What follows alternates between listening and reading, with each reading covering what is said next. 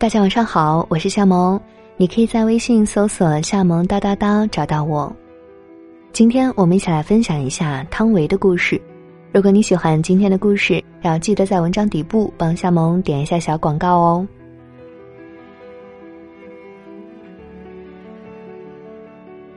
他无论置身何等境地，皆能不疾不徐，笃定以待。即便内心再波澜起伏，一片厮杀，他都能在掩盖好兵荒马乱后，从容出发。女人是不能被定义的，因为她有千百种样貌。晨曦中醒来的慵懒，暮色四合时的伤感，陌生人面前的拘谨，爱人眼中的玲珑。少女时的一抹春意，成熟后的万千锦绣，一如汤唯，他在我们面前徐徐展开的是一幅参差多态的水墨丹青画卷。二零零七年，在出演那部几乎让他身败名裂的《色戒》前，他的演艺经历乏善可陈。二零零一年，台湾戏剧之父赖声川。来到中戏做客席讲座，院里选中当时导演系的几名学生参与排演。汤唯饰演的是五号病人的妻子。他扮演的角色虽不惊艳，但对于人物超乎年龄与阅历之上的深刻领悟，以及踏实稳健的台风，让赖声川对其青睐有加。这位戏剧大师临走前，特意托付戏剧制作人袁弘。好好关照他。二零零五年，话剧《切格瓦拉》复排选角时，袁弘把汤唯推荐给导演杨婷。杨婷认为汤唯气质干净，有剧中女战士需要的清爽与英气，因此选定她出演正方女一号。后来，杨婷带着汤唯去韩国演出《切格瓦拉》。汤唯的脚扭伤了，她没有告诉任何人，简单处理完毕，坚持把几场戏演完。为了珍惜这次弥足珍贵的机会，他还把戏剧节所有的话剧都看了。施施然，淡淡然，在别人那里需要一惊一乍完成的事情，在他这里就这样被轻轻带过。即使是因拍摄《色戒》而引发的雷霆万钧。也最终被他波澜不惊的消化掉。二零零七年，他参演李安导演的《色戒》，在他的演艺生涯里是一个具有里程碑意义的标志性事件。李安，这个温文尔雅的男人，一旦执起导演的话筒，便魔鬼上身。在启用汤唯前。他让他去上海熟悉戏中所需要的各种技能，唱苏州评弹，学打麻将，而后又分别在北京和香港进行魔鬼式训练，穿旗袍看电影，苦读各类相关资料，每天近十个小时，历时三个月集训之后，李安首肯，终于与汤唯签订合同。当年九月，色戒开机。一共拍了一百一十八天戏，一百一十四天都在拍汤唯。李安慧眼识才，亦冒险博弈，把整场戏的成败都压在汤唯身上，他没有任何转圜的余地，除了全力以赴。影片公映后，他丝丝入扣的细腻表演受到业内人士和众多观众的一致好评。影片亮相威尼斯影展时，获得最高大奖金熊奖。第四十四届台湾金马奖上，汤唯以众望所归斩获最佳新人奖。但盛名有时就是一把双刃剑，让汤唯在拍完《色戒》后，先享荣誉，再受重创。《色戒》在成就我的同时。也轻易将我此前的成绩轻轻抹去，我的过往无人提及，仿佛我是一个空降兵，直接落到了金马奖的颁奖台上。送给我的形容词都是幸运、机遇，这些与自身努力无关的字眼。我的确很希望成名，但不是以否定自己的付出为代价。二零零八年，汤唯被全面封杀，事业完全停摆。那年她二十八岁，女演员的黄金时期，前途未卜，命运难测，遥遥无期的出头日，甚至从此或将万劫不复。在经纪公司的安排下，他去了英国，带着全部身家，色戒片酬五十万。广告代言费八十万，签合同时说好代言费六百万，可新广告没播几次就被叫停。虽然我可以坦然将这六百万税后的四百八十万据为己有，但君子爱财，取之有道，我最终退还了四百万。在异国他乡，他将一切清零，衣着素朴，低调行事。没有人知道，他就是那个在大荧幕上袅袅婷婷、风情万种的王佳芝。也没有人知道，他就是那个一夜之间声名鹊起的汤唯。抛却浮名，他将自己完全沉潜下来，悉心学习舞台剧和英文，甚至不介意去街头卖艺。并通过当羽毛球陪练挣得所需学费。有人碰到彼时的他，惊讶于他一以贯之的淡定平和，眉宇间没有愁云惨雾的萧索，没有被打倒在地的怨怼。为什么要将一切都写在脸上呢？这世间波澜，这命定结束，若无法逃过。就让它如夜空里的流星，在黑暗中划过，所有的伤痕都只刻在心上，疼也好，痛也罢，隐而不至一词，更不必昭彰于天下。沧桑，不是用来老去的，它最好的功用是冶炼生命的琥珀。两年后，他得到了一个出演小成本电影《月满轩尼诗》的机会，并因此斩获华语电影传媒大奖最佳女演员奖。而更大的转机出现在二零一一年，他参演了《晚秋》这部由金泰勇执导、汤唯和玄彬主演的电影，改编自一九六六年的同名影片，讲述一位因为母亲去世而获假释的女犯。在西雅图与一名男子邂逅的故事。汤唯凭借这部电影，在韩国第四十七届百想艺术大赏上，以最佳女演员和人气女演员两项提名入围，一举夺下影后桂冠，也成为韩国百想大赏创立以来第一个获奖的外国人。借助这部电影，唐唯终于强势回归中国的电影市场。并受到主流媒体和广大观众的高度认可。有道是：“山重水复处，柳暗花明时。”二零一三年，唐唯与魅力大叔吴秀波联袂主演《北京遇上西雅图》，一举打破华语都市爱情片票房纪录。二零一四年，担纲演出反映著名作家萧红一生的电影《黄金时代》，亦引起巨大轰动。从因为《色戒》里的裸戏而遭遇全面封杀，到成为华语圈里的文艺女神，这种颠覆性的跨度不能不说是奇迹。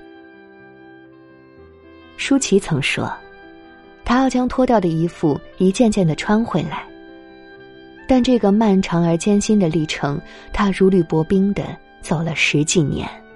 即便家住桂冠，但仍在一些猥琐的目光下和味道式的指摘里难以彻底脱身。所以，在这个男权社会里，女性脱衣易，再穿难。而汤唯能让广大的观众不计前嫌的接纳，最大的原因之一便是，他让艺术归艺术，生活归生活。走下荧屏。他静视勤勉，不争不抢，这个与荧屏迥然有异的形象，才是他最真实的呈现。而很多女演员恰恰相反，他们在荧幕中收获了无数的仰慕，而现实里人设的崩塌，自然造成了强烈的反差。你看，她没有美到目下无尘，她的瑕疵显而易见。但她不像其他孤注一掷的女明星那样去疯狂整容，去毫无下限的炒作各种花边新闻，为博眼球和关注度而将自己置于无序、失控、错乱、癫狂的事情，她一件都做不来，也做不到。不是不肯不屑，只是她的天性使然。她不是圣母，更不是无懈可击的道德完人。人是什么？欲望满身，所以贱货澎湃的功利心和虚荣心毅然只过他最初的选择。但一路走来，他听命于自我的差使，亦慢慢复应于内心的准绳。他知道如何矫正人生中那些可为可控的路径，明白偶尔峥嵘强于永远山势冷层。当别的女星人戏不分，并慨叹人生如戏时，她却能为自己的人生不断做减法，并极力淡化她的戏剧性，削弱她的荒谬感。很多时候，我们对于人生的态度，不是用力过猛，就是使力不及，而他，无论置身何等境地，皆能不疾不徐，笃定以待。即便内心再波澜起伏，一片厮杀，他都能在掩盖好兵荒马乱后，从容出发。二零一四年八月，在所有媒体和影迷几乎没有任何预知的情况下，他与韩国导演金泰勇结为伉俪。之前有过的几段或浓或淡的恋情都无疾而终，在拍完《色戒》后。李安甚至预言他无法嫁人。作为直男，李安显然是深谙这个男权社会的禁忌的，所以在众口铄金、积毁销骨的社会语境下，他的担心不无道理。但若倾其一生都无法嫁人，会怎样？在我们这个年过二十五岁。便让女人们凄凄惶于恨嫁心态的国度里，任谁也不能潇洒如斯。最坏的结果，亦不过孤独以终老。但就像曾经在命运低谷里仰望星空，他安之若素的等待一个人，等待一场无关风月的爱情。后来，他终于等来了金泰勇。他们因晚秋而结识，直至结婚。关于他们恋情，几乎一直都是秘而不宣的状态。这是他一贯秉持的风格。风刀霜剑严相逼时，他恬然自处，隐忍不发；徜徉爱河，两情缱绻时，他春风拂槛，静待瓜熟蒂落。二零一六年八月二十五日。他终于兴奋的宣布喜得一女，宝宝哭声嘹亮。在电影《等风来》里，面对种种生之谜题，一个佛教国家给出了一个充满禅意的答案：慢些走，等风来。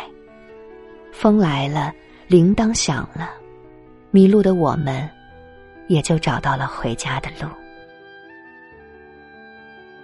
我们以为一辈子都等不来的人，以为一辈子都无法结出的果，终于在那一刻与我们的灵魂欣然相逢。作家韩松洛说：“人的灵魂人格起初只是一粒沙粒，我们负责往上包裹珍珠质，使之圆润光洁。一旦人生衰退停滞。”那些珍珠质难免会剥落，让最初的沙粒显形。决定珍珠形状的是最初的那个沙粒，决定人生退潮期形貌的，还是最初的那个沙粒。那个沙粒，叫自我。他曾将自我那颗粗粝的沙粒加以珍珠的釉质，并在焕发出粼粼的银彩后细细打磨，足够自省，足够勉励。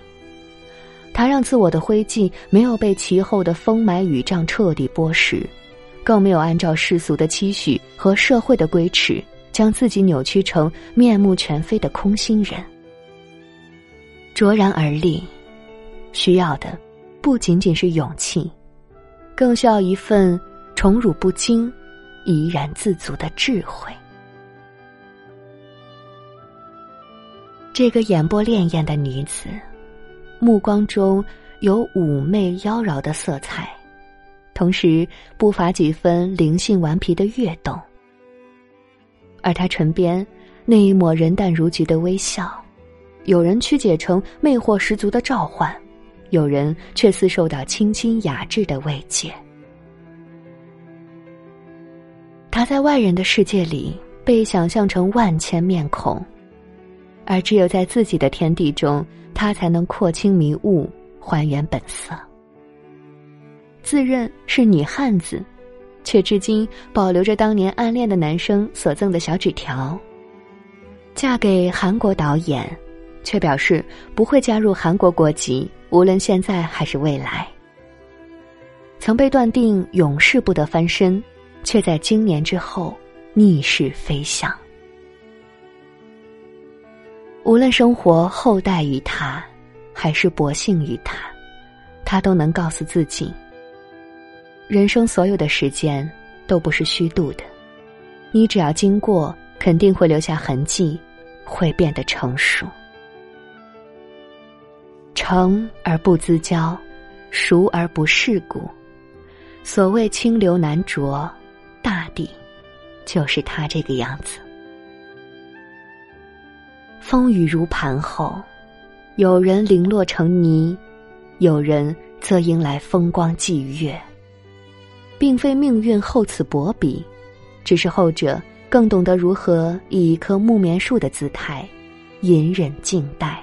蓄势绽放。他们说那种树的花叫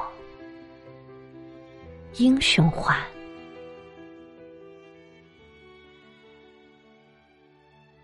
好啦，今天的故事就和你分享到这里。唐维当年在盛名之下，忽然间被封杀，然后在英国独自漂泊多年，直到现在重回大众视野。并且不需要靠综艺、靠绯闻来炒作自己求得存在感，就已经是大众心中的文艺女神了。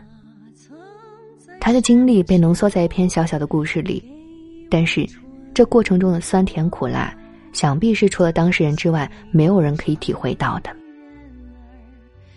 其实想想看，我们作为一个平凡人，这一辈子当中，想要成就一些什么事，真的太难太难了。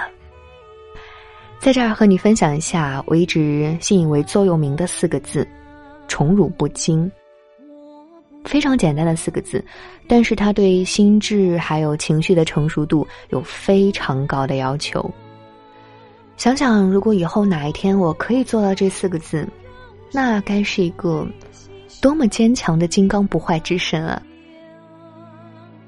好啦，与你共勉，今天就这样，祝你晚安。做个好梦。